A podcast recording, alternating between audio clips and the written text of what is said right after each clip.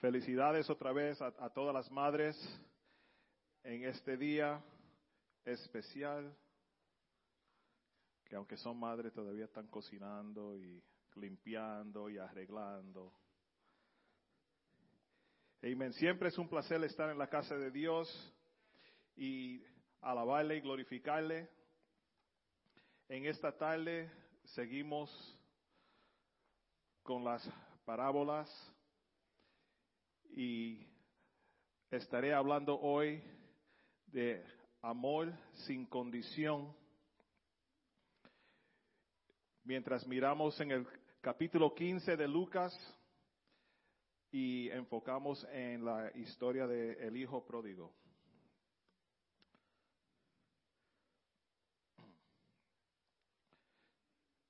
Thank you, ¿Cuántos tienen sus Biblias hoy?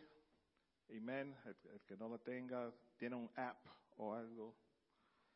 A mí en el ajoro de esta mañana se me quedó en la casa. So. Tengo dos apps. Doble porción tengo. Pero vamos a leer en el capítulo 15 de Lucas. Se pueden quedar sentados porque voy a seguir parando. la parábola del hijo pródigo.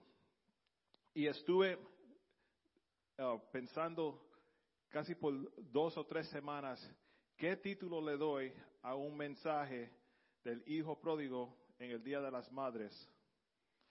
Y el primer título que me vino a la mente, ¿dónde está mami? ¿Dónde está mami? Porque es una historia que todo el mundo habla de hijo. Casi nunca uno habla del hijo sin pensar en la madre. Siempre pensamos en el Padre, sí, pero ustedes ven todos los juegos de, fútbol, béisbol, boxeo, lo que sea, artistas que ganan trofeos o, premios o algo, lo primero que dicen es, I love you, mami. Siempre pensando en mami. So, vamos a hablar de amor sin condición. O si puedes quedar en la mente tuya, ¿dónde está mami?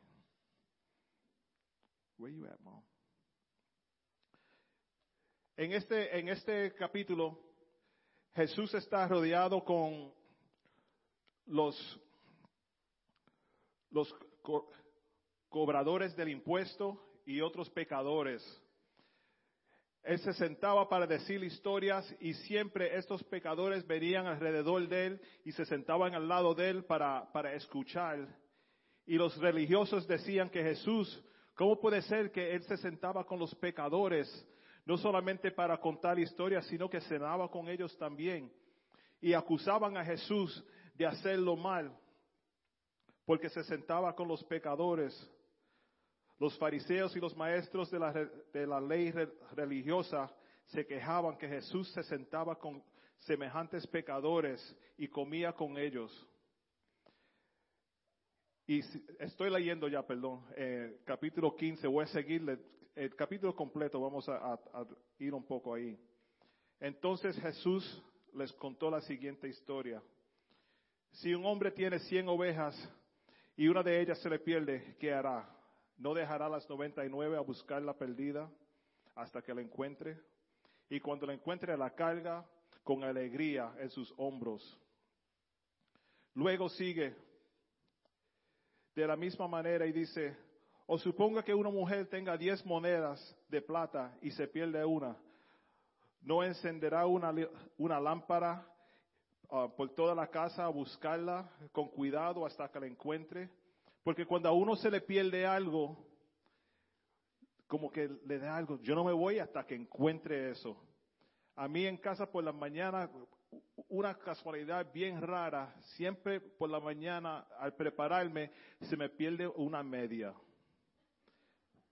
Yo no digo que soy OCD, pero tengo una rutina y cuando se me va la rutina, se me va la mente completa. Me despierto a las 5 y 15, plancho a las 5 y 45, estoy bañándome. Eso, antes de planchar, seguramente saco la ropa, la pongo todo ahí. Voy al baño, me baño, salgo, a las, a las seis y quince ya estoy vestido, listo, a las seis y media en punto, la puerta cierra y yo estoy en el otro lado ya saliendo, a las seis y cuarenta y ocho llega la guagua, me monto y llego al trabajo a las ocho. Siempre, todos los días. Pero últimamente, me des- no sé si estoy perdiendo la mente o algo, saco toda la ropa y después me voy a vestir y busco la media y yo, yo sé que yo saqué dos medias, porque todas las medias mías están juntas en, la gaveta. Y yo buscando, yo, bueno, no vamos, a poner, no vamos a poner esa, me pongo otra, gracias a Dios porque siempre hay media en casa, ¿verdad? So busco otro, otra par de medias y me voy con eso en la mente. Yo sé que yo saqué dos medias. El próximo día otra vez, no puede ser. No puede ser. Empiezo, me, pongo de rodillas, y eso, lo que me conocen, eso es mucho. Para ponerme de rodillas, no para orar, pero para orar uno puede hasta parado. Pero al doblarme a buscar la media y yo pensando que estoy allá abajo, ¿qué más necesito ya que estoy aquí? Buscando y no la encuentro. Y sigue otro día. Hasta que un día voy buscando la media para vestirme, no la encuentro, pero oigo un sonido de una señora riéndose y era la pilla de la, la media, Alice. Yo no sé qué hacía despierta a las cinco y media de la mañana si no tiene que ir a trabajar, pero me robaba una media todas las mañanas. ¿Quién si se le pierde una media no la busca? Yo la busqué, pero no, no tuve éxito en encontrarla. I don't know why I said that story, but it was funny. Vamos a ir al hijo pródigo. Jesús hablándole a los fariseos, los escribas, y ellos que murmuraban, murmuraban y murmuraban. Dice así en el, en el verso 11. Jesús les, les contó la siguiente historia. Un hombre tenía dos hijos. El hijo menor le dijo al padre, quiero la parte de de mi herencia ahora, antes de que mueras.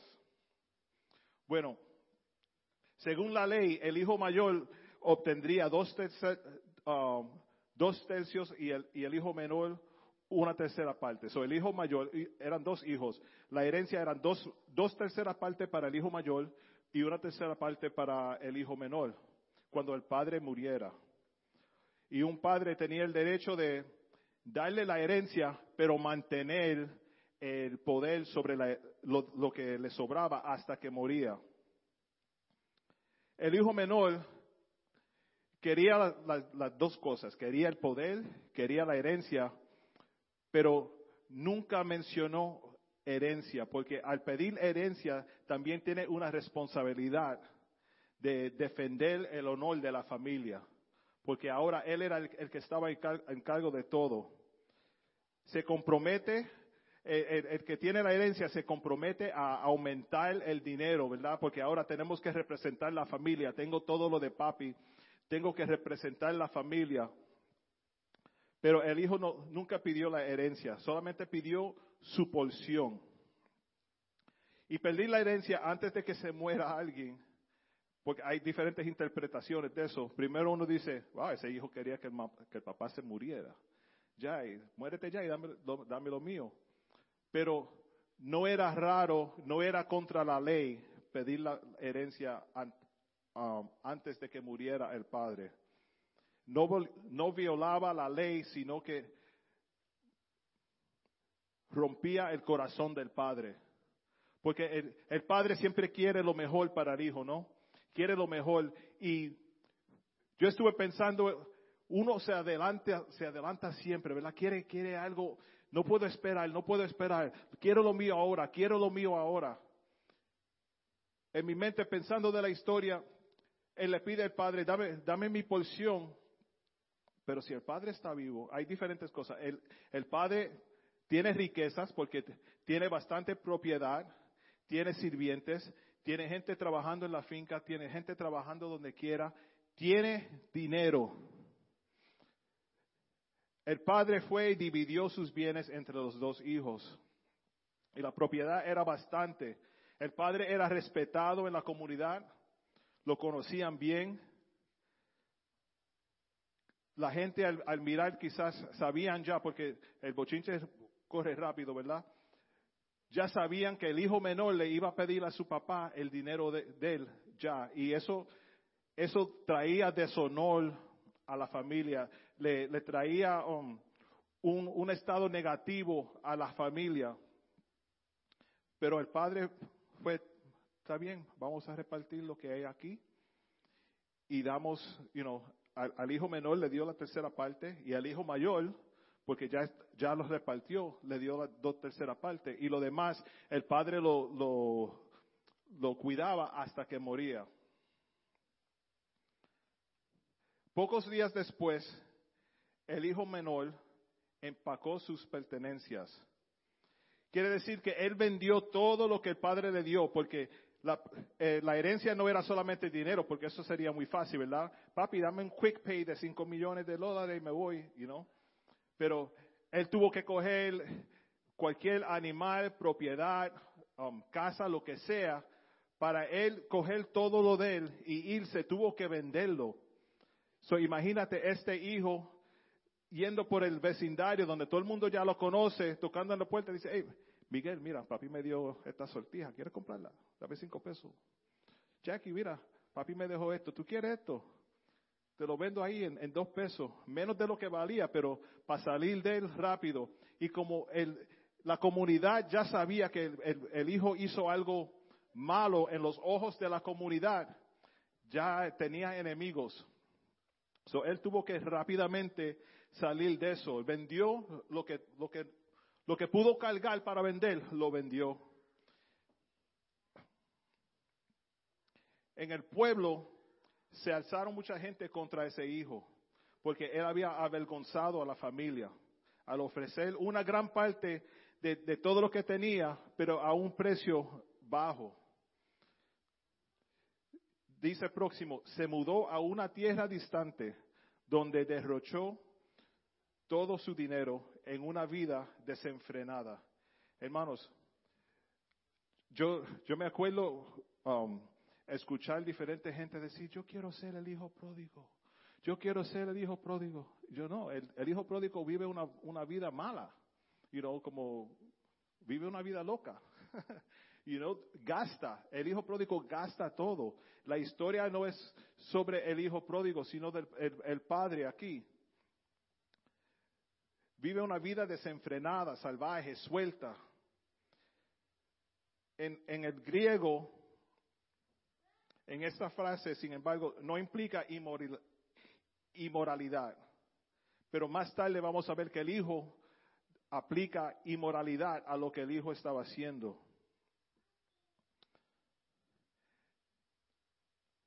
En, esos días, el hijo mayor estaba en cargo de, mantener la paz entre cualquier argumento de, um, cual, cualquier argumento o, o, situación que estaba sucediendo, el hijo mayor tenía la responsabilidad de entrar y decir, vamos a hablar aquí, tú quieres esto, tú quieres esto, you know, papi no se ha muerto y tú quieres tu dinero, ¿por qué no espera?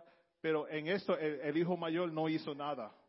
El hijo mayor parece que estaba agallado que, el hijo menor le estaba pidiendo eso al papá. Y vamos a ver eso también, que al mismo tiempo que se le acabó el dinero, porque el hijo pródigo se fue a, como si fuera a Las Vegas, puso todo su dinero en el número 3 y no salió el 3, se le perdió el dinero. Y sigue por ahí, y sigue por ahí hasta que se le perdió todo. Pero al mismo tiempo que se le acabó el dinero, hubo una gran hambruna en todo el país y él comenzó a morirse de hambre. Hermanos, Dios quiere bendecirnos a nosotros.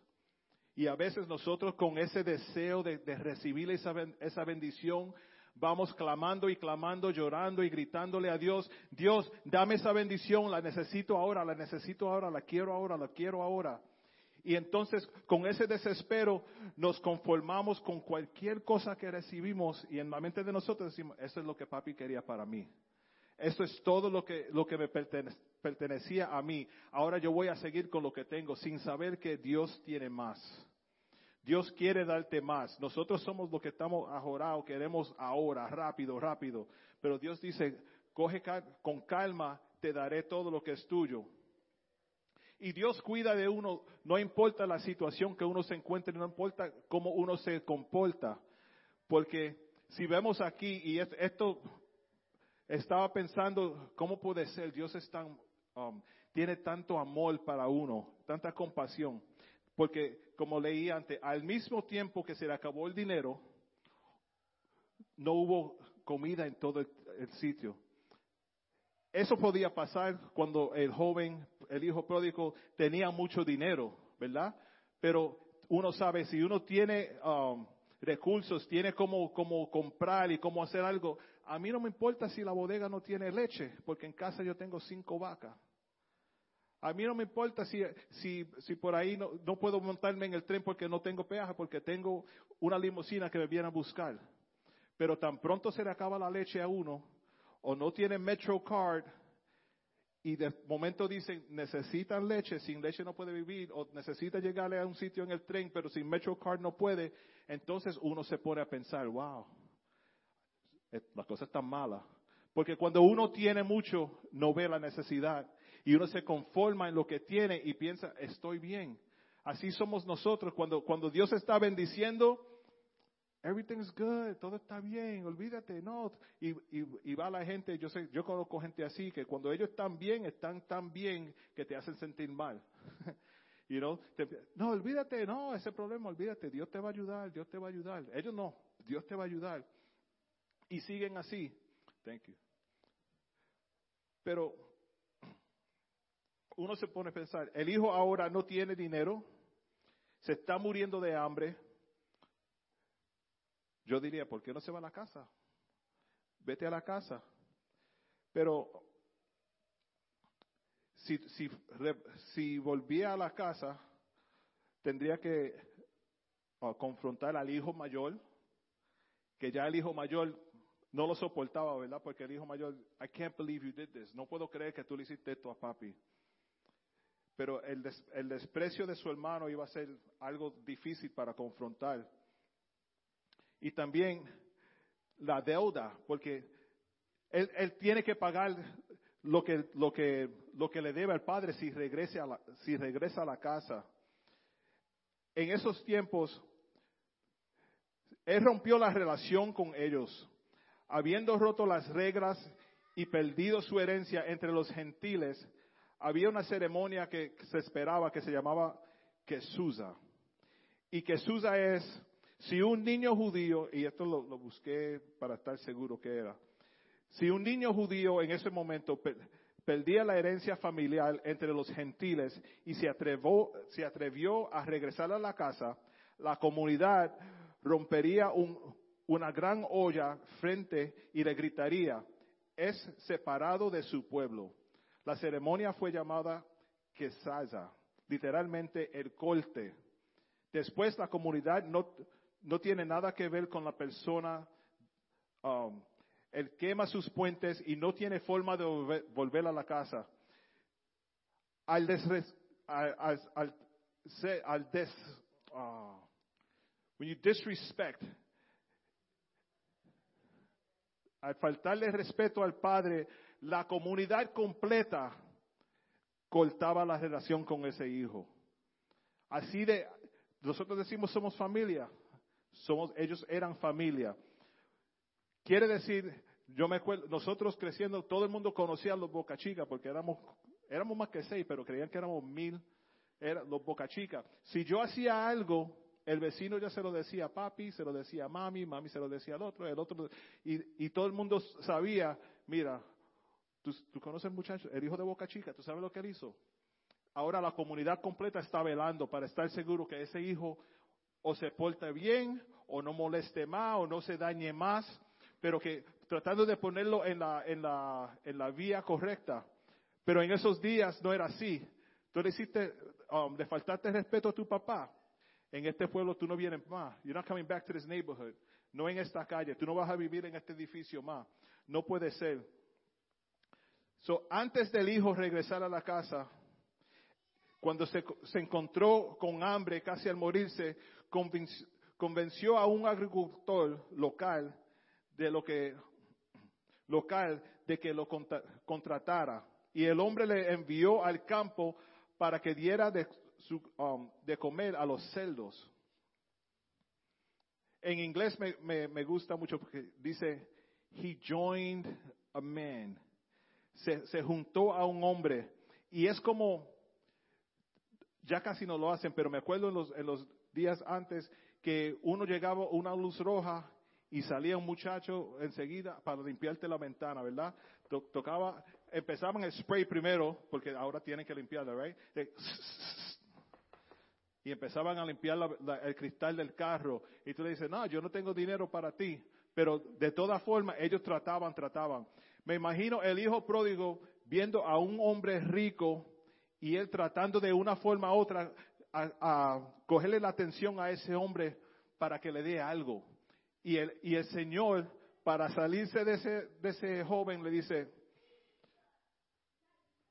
ven trabaja por mí entonces. ¿Tú quieres, ¿Tú quieres algo? ven y trabaja por mí. El joven llegó a tener tanta hambre que hasta las algarrobas con las que alimentaban a los cerdos le parecían buenas para comer, pero nadie le dio nada. Hermanos, vemos a un hijo que se crió sin poder tocar la carne, la carne de cerdo, ¿verdad? Porque eso, eso no era una costumbre de ellos. Ahora viviendo dándole comida a los cerdos, que ni, tenía tanta hambre que se quería comer eso, pero la comida que le daban a los cerdos, él no lo podía tragar porque no podía ah, digestar, digest, no podía digerir la comida que, que los cerdos comían. Cuando iba a la carretera, pedía comida y no se lo daban. Todo porque quería la herencia del papá antes de morir. Y la mamá. Cuando yo estaba, cuando en, la escuela yo hacía algo malo, yo me acuerdo, antes de decirle algo a papi, yo iba donde mami. Mami, tengo un problema. O ya mami sabía, anyway. Ella, ella me decía, Humbertito, ven acá. Cocina, eso es lo peor. Cuando están cocinando o limpiando trastes y te llaman, es porque te van a dar con un sartén. Eso, eso va a pasar. Nunca sucedió, pero ese, ese es eso es lo que nosotros sentíamos, ¿no? Humbertito, ven acá. Ella limpiando. Llamaron de tu escuela y yo, oh, oh. Oh, oh. Pero mami seguía limpiando los trastes y lo primero que decía era, espera que llegue tu papá. Espera que llegue tu papá. Ahora, pensando en eso, pienso en esta historia. Lo más seguro que el hijo sabía que quería el dinero del papá antes de tiempo. Y la mamá. Nunca, nunca fue a donde la mamá decir, mami, ¿qué tú crees? Debo pedir a papi a ver si me da del banco que saque el dinero, la, tercera parte que es mía. You know. La mamá le dice, tú estás loco. Vete, habla con tu papá a ver para que te diga. Y entonces la mamá y el papá hablan y tú sabes lo que dijo un velo y que quiere la parte del dinero de eso. Está loco. Pero eso no sucedió. Por eso yo, yo todavía estoy pensando y no sé dónde está la mamá en esta historia. Luego, después de sufrir tanto el, hijo, se pone a pensar y dice en el, verso 18 del capítulo 15, volveré a la casa de mi padre y le diré, Padre, he, pecado, contra el cielo y contra ti. Ya no soy digno de que me llamen tu hijo. Te ruego que me contrates como jornalero. Quería ser parte del equipo que trabajaba para el papá. Pero aquí me acuerda tanto de mí. Cuando yo quería decirle algo a mi papá, que sabía que no era, you know, estaba supuesto decirlo, yo practicaba. Y esto es lo que él está haciendo aquí. Ah, volveré a la casa de padre y le diré, lo le diré esto. Padre, es pecado. No, déjame hacerlo de otra forma. Padre. No, no, eso. Padre, practicando. ¿Cómo, ¿Cómo le digo esto a papi para que me lo crea? Para que, porque no dice que se arrepintió y fue a la casa y le dijo esto a padre, sino dice, está pensando, volveré a la casa de mi padre y le pediré perdón hermano, yo practicaba. A veces ganaba, pero casi papi siempre sabía. Esta es una de las, um, de las mismas frases que el faraón le dijo a Moisés después de las primeras ah, nueve plagas. Todos sabían que faraón no se arrepentía, sino que solo intentaba manipular a Moisés para detener la plaga. Él le dijo, he pecado contra ti. Faraón, um, a Moisés para detener las plagas le dijo en Éxodo 10, 16, he pecado, he pecado contra Jehová tu Dios y contra ti. Pero eso no era sincero. Eso no era sincero. Eso no era arrepentimiento. Eso era salvarme, dame comida, un sitio para dormir porque estoy mal ahora mismo. Y él le dice ya, yo no soy digno de ser llamado tu hijo, porque él sabía la, la, la cultura de ese tiempo, sabía que ya se había cortado de la familia, de la comunidad.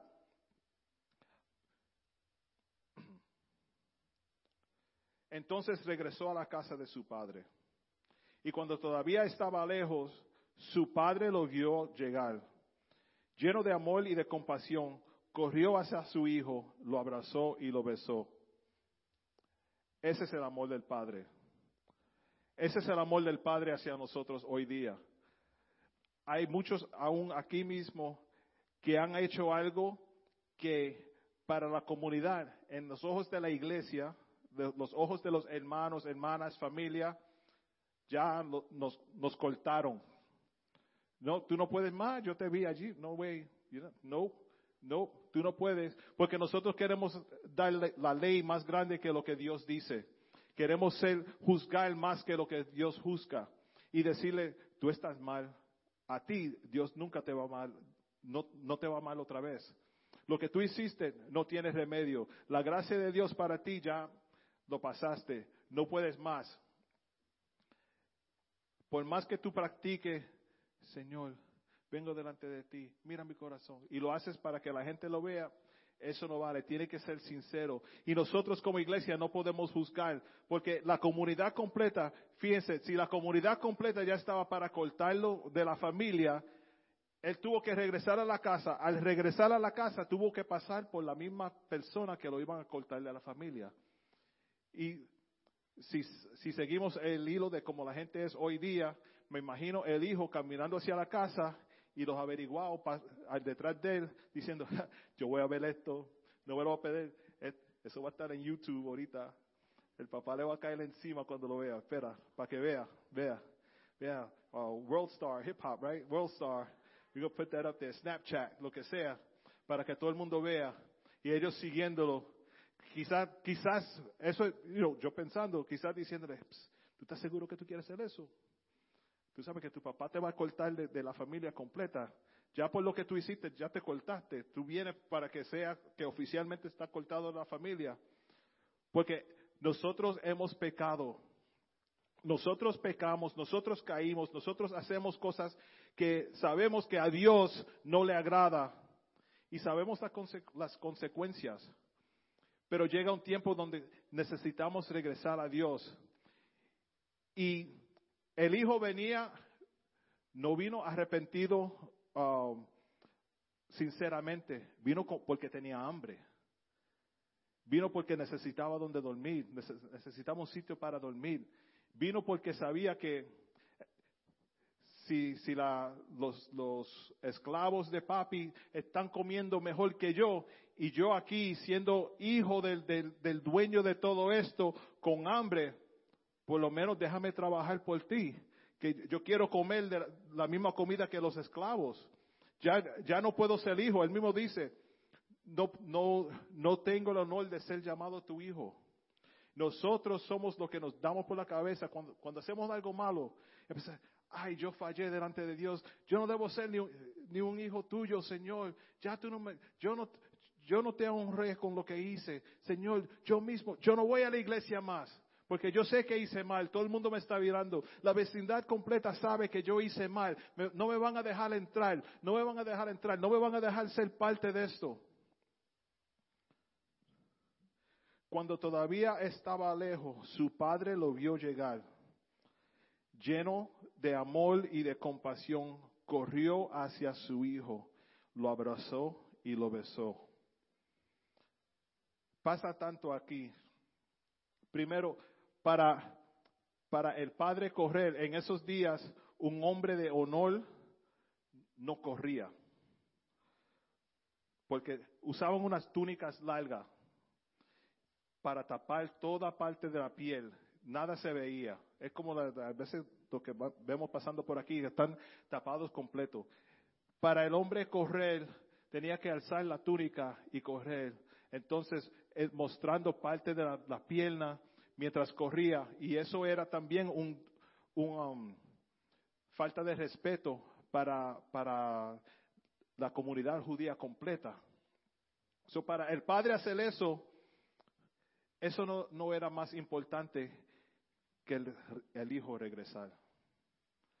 Hermanos, hay muchos de nosotros que estamos llegando cerca a Dios esperando que Él diga, ya cortaste, no hay más remedio para ti, tú no puedes estar aquí más, hiciste esto, hiciste esto, hiciste el otro, mientras no pensamos que el Padre está buscándonos a nosotros para correr donde nosotros, agarrarnos y besarnos y decir, bienvenido hijo, te estuve esperando.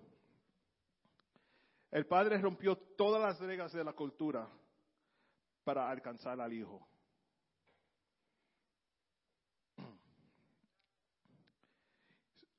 Y el hijo, enseguida que vio que el padre vino donde él, lo agarró, lo, que, practiqué.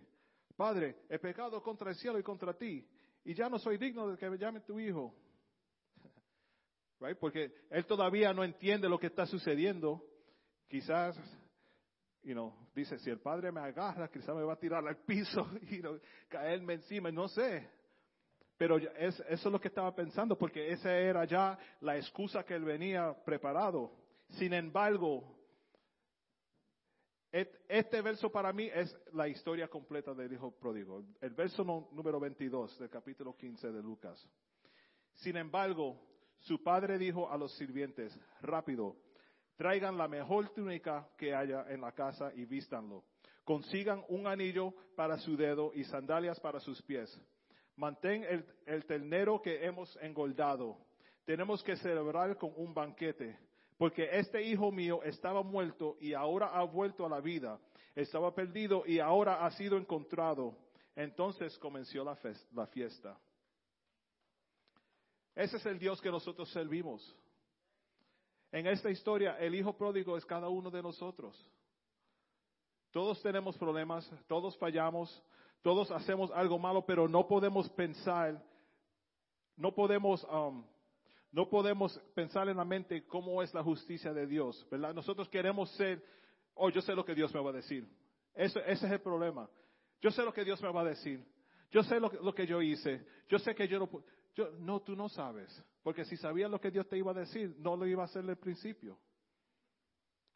Dios tiene una compasión y un amor tan grande para nosotros que rompe todas las leyes de la cultura y viene buscando al Hijo viene buscando al Hijo. Cuando uno entra por esas puertas, no puede pensar, vengo yo a, Dios, sino que Dios te está esperando para agarrarte, tomarte, abrazarte y besarte. Y decir, bienvenido hijo mío, olvídate de lo que tú me hiciste dos meses atrás, que escogiste la herencia y la perdiste toda y, todo el mundo te quiere cortar y todo, pero yo te quiero ver aquí. Yo te quiero agarrar y, besar y, y estar contigo. Pero sigue aquí. Mientras tanto, el hijo mayor estaba trabajando en el campo y cuando regresó oyó el sonido de la música y el baile en la casa y le preguntó a uno de los sirvientes, ¿qué pasa aquí? Ellos enseguida le dicen, oh, tu hermano ha vuelto y tu padre mató el ternero engordado. Celebramos porque llegó salvo. El hermano mayor se, se enojó y no quiso entrar. Su padre salió y le suplicó que entrara, pero no lo hizo.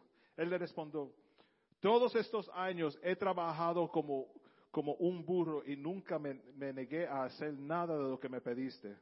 Y en todo este tiempo no me, no me diste ni un cabrito para festejar con mis amigos. Sin embargo, cuando este hijo tuyo regresa después de haber derrochado, derrochado tu dinero en prostitutas, matas el ternero engordado para celebrar. Ahora en esta misma historia, primero el hijo pródigo sí, somos nosotros. El hermano mayor también somos nosotros. Hermano, cuando uno se va de, la iglesia o, ya no quiere saber de Dios, cuando regresen, tenemos que celebrar. Tenemos que celebrar. No podemos decir, ¿cómo tú vas a estar con ese hermano que, estaba fuera de la iglesia seis meses, hizo esto, hizo esto, esto, y yo aquí en el coro, yo cantando en el coro, y yo, yo trabajando en este ministerio en el otro? Dios celebra con cada uno de nosotros que le somos fiel. Y hay muchos aquí que estoy pasando. Su padre le dijo, mira, querido hijo, oh, perdón, también el hijo mayor le dice, ese hijo tuyo, no dice mi hermano, él, ya lo había cortado fuera de la familia. Él le dijo, ese hijo tuyo regresa y tú le haces esto y a mí que yo estoy aquí, no te ha hecho nada malo, mira cómo me tratas, no me dan ni, ni uno de esos celos para comer. Su padre le dijo, mira querido hijo, tú siempre has estado a mi lado y todo lo que tengo es tuyo. Teníamos que celebrar este día feliz, pues tu hermano estaba muerto y ha vuelto a la vida, estaba perdido y ahora ha sido encontrado. Hermanos, ¿has fallado a Dios? ¿Has hecho algo que en tu mente dice, eh, ya Dios me cortó, no tengo herencia, no tengo parte en esta familia? En esta tarde te quiero decir que el Padre te está esperando con los hombros abiertos para recibirte. No importa el pasado tuyo, no importa. quizás le pediste el dinero adelantado a tu padre, no importa. Quizás le, le faltaste respeto al honor de tu padre y tu familia, no importa. Lo que importa es que Dios es misericordioso con cada uno de nosotros. Dios está a la puerta esperando que tú entres. Es más, en esta historia ni esperaba. Él fue corriendo donde ti. Tú parece que venía para acá. Yo voy a correr y te voy a coger y entrar y seguimos. Ese es el amor de Dios.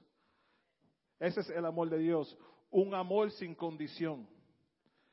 Un amor sin condición que no importa, no importa lo que has, has hecho en tu vida.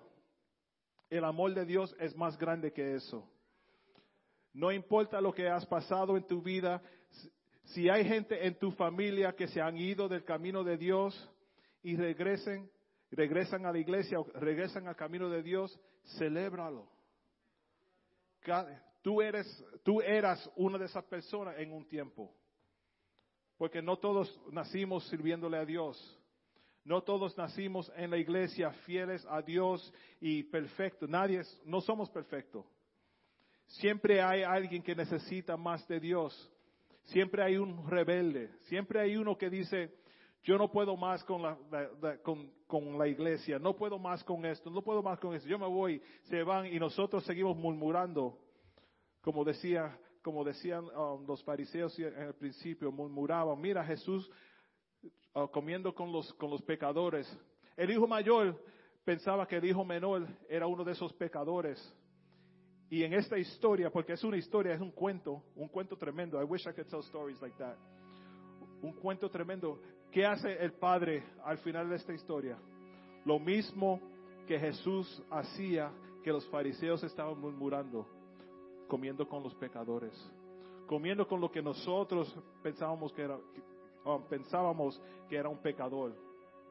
Jesús no lo rechazó. El Padre no te rechazará. ¿Qué lecciones espirituales podemos aprender, aprender de esta historia? Podemos ser hijo del Padre, quien está espiritualmente vivo, y ser perdido en el mismo pecado. Porque queríamos todo del Padre ahora, mientras Padre, tú estás vivo, pero yo quiero todo ahora, quiero todo ahora. Pero en recibir todo, ir y pecar. Ir y hacer todo opuesto a la voluntad de Dios. Podemos alejarnos de Dios por nuestra propia voluntad. Porque así hizo el Hijo Pródigo. Se alejó de Dios. Porque Él mismo se hizo alejar de Dios. No importa lo malo que hemos hecho Si decidimos en nuestros corazones que vamos a volver a nuestro Padre, el Padre nos aceptará con alegría. Nos recogerá y perdonará. Cristianos que nunca han caído, no podemos resentir a los que se alejan del Padre. Pero regresen a los caminos de Dios. Vamos a regocijarnos con ellos. Debemos unirnos a celebrar como el Padre. Dios los ama a ellos igual. aquellos que vienen a Él por una conversión dramática o aquellos que solamente aman a Dios. Tenemos que orar, Padre, estoy perdido. Estoy muerto en mis pecados. Necesito ser encontrado. Gracias, Señor Jesús, por morir por mí en la cruz. Gracias por la resurrección. Te recibo ahora. Ven y límpiame. Hazme vivo en, en ti.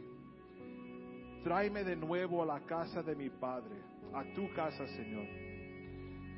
Quiero de tu amor sin condición. ¿Cuántos quieren de ese amor sin condición?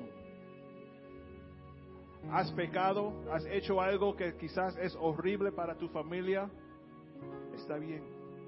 Dios te puede perdonar si sinceramente tú te arrepientes. No una oración practicada, sino una oración personal del corazón diciendo, Señor, heme aquí, aquí estoy. Quiero de tu amor sin condición. Vamos a seguir orándonos unos por los otros. Hay remedio para aquellos en tu familia que has dicho, ah, ese nunca va a volver a Dios. Sí, Él puede, si te sales del medio. Te tiene que salir del medio. Porque nosotros somos los que tropezamos contra esos que tratan de venir a Jesús. Nosotros lo paramos, nosotros somos, Dios dice algo y nosotros decimos, ¿tú sabes lo que eso quiere decir? Que tú no puedes. No, no, no, Dios puede. Salte del medio. Deja que la gente vea el amor sin condición de Dios.